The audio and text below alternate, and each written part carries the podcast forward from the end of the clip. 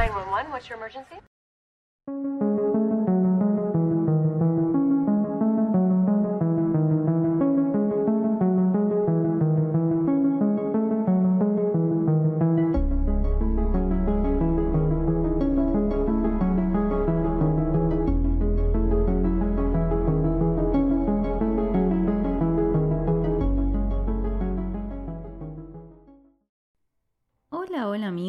Espero que estén todos súper bien. Yo soy Mika y les doy la bienvenida a este nuevo episodio de Un Rato de Misterio. En el día de hoy les voy a contar una leyenda urbana de la ciudad de Buenos Aires, más precisamente del barrio de Flores. Se trata de la historia de Belek, mejor conocido como el vampiro de Flores. Antes de empezar, los invito a seguir el podcast desde la plataforma en que me estén escuchando, ya que eso ayuda un montón a que estos episodios sigan circulando y esta comunidad crezca cada día más. Ahora sí, una vez más y como siempre, los invito si quieren a buscar un té, un café, lo que les guste tomar y empezamos con el caso.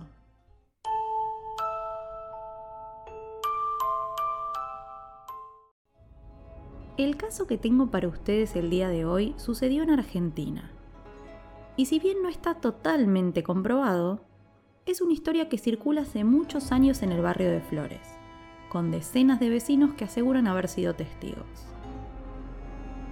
Era invierno de 1978, un año bastante atípico en Argentina porque el país fue sede del Mundial de Fútbol y además ganó por primera vez la Copa.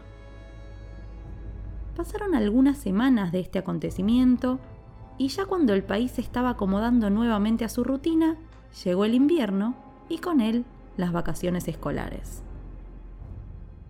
En esas dos semanas de vacaciones que tienen los chicos en los colegios, las familias suelen aprovechar para hacer distintas actividades por la ciudad con sus hijos e incluso están quienes eligen irse de viaje. Particularmente en 1978, había un espectáculo muy novedoso en la ciudad al que todas las familias querían asistir. El Circo de los Ares. Este espectáculo se fundó en San Petersburgo en 1877 e hizo muchas giras alrededor del mundo. Cuando llegó a Buenos Aires, se instaló en el viejo gasómetro, el estadio de San Lorenzo de Almagro no sin antes, por supuesto, recorrer todos los barrios promocionando el show. Este circo era bastante parecido a los espectáculos de los que estuvimos hablando en el caso de Daisy y Violet Hilton. Si bien había payasos, acróbatas y equilibristas, las atracciones principales eran los animales enjaulados y las personas con distintas anomalías físicas, algo que hoy en día no podríamos siquiera imaginar pero en ese momento no se percibía como algo malo. Entre los personajes más importantes del Circo de los Ares estaba Belek, un hombre con enanismo que venía de Hungría. Belek era el que más llamaba la atención en la actuación por su carisma y su energía inagotable. A los pocos minutos de entrar en escena, Belek tenía toda la audiencia comiendo de su mano.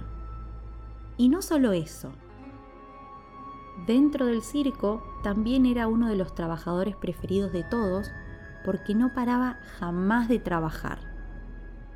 Ninguna tarea era demasiado dura para él y siempre estaba disponible para llevar a cabo el trabajo que se le pedía sin cansarse en lo absoluto. Sin embargo, Pelec tenía una actitud bastante extraña por las noches. Ninguno de sus compañeros lo había visto jamás dormir. Cuando terminaban de trabajar, Belek salía, nunca revelaba dónde, y cuando volvía, ya amaneciendo, tampoco se iba a descansar, sino que directamente se ponía a trabajar como si hubiera dormido plácidamente por horas. A las pocas semanas de que el circo se instaló en el Bajo Flores, empezaron a pasar cosas extrañas en el barrio. De pronto en las calles cercanas al gasómetro comenzaron a aparecer perros, gatos y hasta pájaros muertos. Todos los animales que se encontraban tenían las mismas particularidades. No tenían ni una gota de sangre en su cuerpo, y tenían dos agujeros extraños en la zona del cuello, como si fueran marcas de colmillos. Dentro del circo también estaba pasando algo raro con los animales. Los más pequeños aparecían muertos, en el mismo estado que el resto de los animales del barrio. Y los más grandes parecían cursar alguna enfermedad o infección que los había vuelto muy débiles. Eventualmente, esta noticia llegó a los oídos de Boris Lov, el director del circo. Y él, sin decirle absolutamente nada a sus trabajadores, decidió encargarse de investigar a ver si podía resolver lo que estaba pasando en la compañía. Esa misma noche, Boris decidió no irse a dormir. Se quedó despierto, atento a cualquier tipo de sonido o cosa que pudiera estar pasando. Durante la madrugada, Boris escuchó ruidos que venían de las jaulas donde guardaban a los animales y sigilosamente se acercó a investigar. Lo que vio esa noche fue absolutamente espantoso e increíble. En una de las jaulas estaba Belek, mordiéndole el cuello a la mona Vera, que era una de las estrellas animales del circo. Solo entonces Boris entendió de dónde venía la energía inagotable que tenía Belek y por qué podía trabajar sin parar después de noches enteras sin dormir. Belek era un vampiro.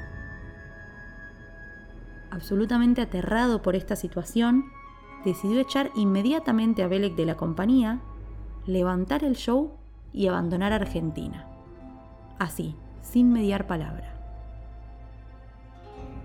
Sin lugar a dónde ir y consciente de los rumores que circulaban con respecto a él, Belek resolvió que lo mejor era esconderse por un tiempo y así lo hizo en una casa de flores que estuvo mucho tiempo abandonada. Sin embargo, desde que el circo se fue, en las calles del barrio se encontraban cada vez más animales muertos. Todos, por supuesto, con los colmillos marcados en el cuello. Cuando los animales ya no fueron suficientes para alimentarlo, Belek decidió ir por una presa mayor, humanos. Entonces, se metió en la casa de una pareja de ancianos de la zona y decidió alimentarse de la sangre de la mujer, dejándole la marca de sus colmillos en el brazo. Este incidente fue la gota que rebalsó el vaso para los vecinos de Flores, que ya estaban hartos de lo que estaba pasando con los animales y, frente al peligro que esta persona representaba ahora para los humanos, decidieron lanzarse a buscarlo para poder ponerle un freno. Un par de días después de que empezaron a buscarlo, encontraron a Belek cerca de una cancha de fútbol de la zona y lo atraparon con la red de un arco. Pero mientras se debatían qué hacer con él, Belek cortó la red con una navaja que llevaba encima y logró escaparse. A partir de ese momento, las versiones se bifurcan. Hay quienes dicen que varios meses después de esta situación, la casa en la que él se escondía se volvió a ocupar y los nuevos dueños encontraron su cadáver en ella. Por otro lado, hay quienes aseguran que cuando Belek escapó de la red aquella noche, encontró refugio en el cementerio de Flores y que allí permanece escondido hasta el día de hoy. Por ese motivo, los vecinos de la zona recomiendan jamás quedarse en el cementerio luego de que baje el sol, ya que cualquier visitante podría convertirse, sin quererlo, en la próxima víctima de Belek.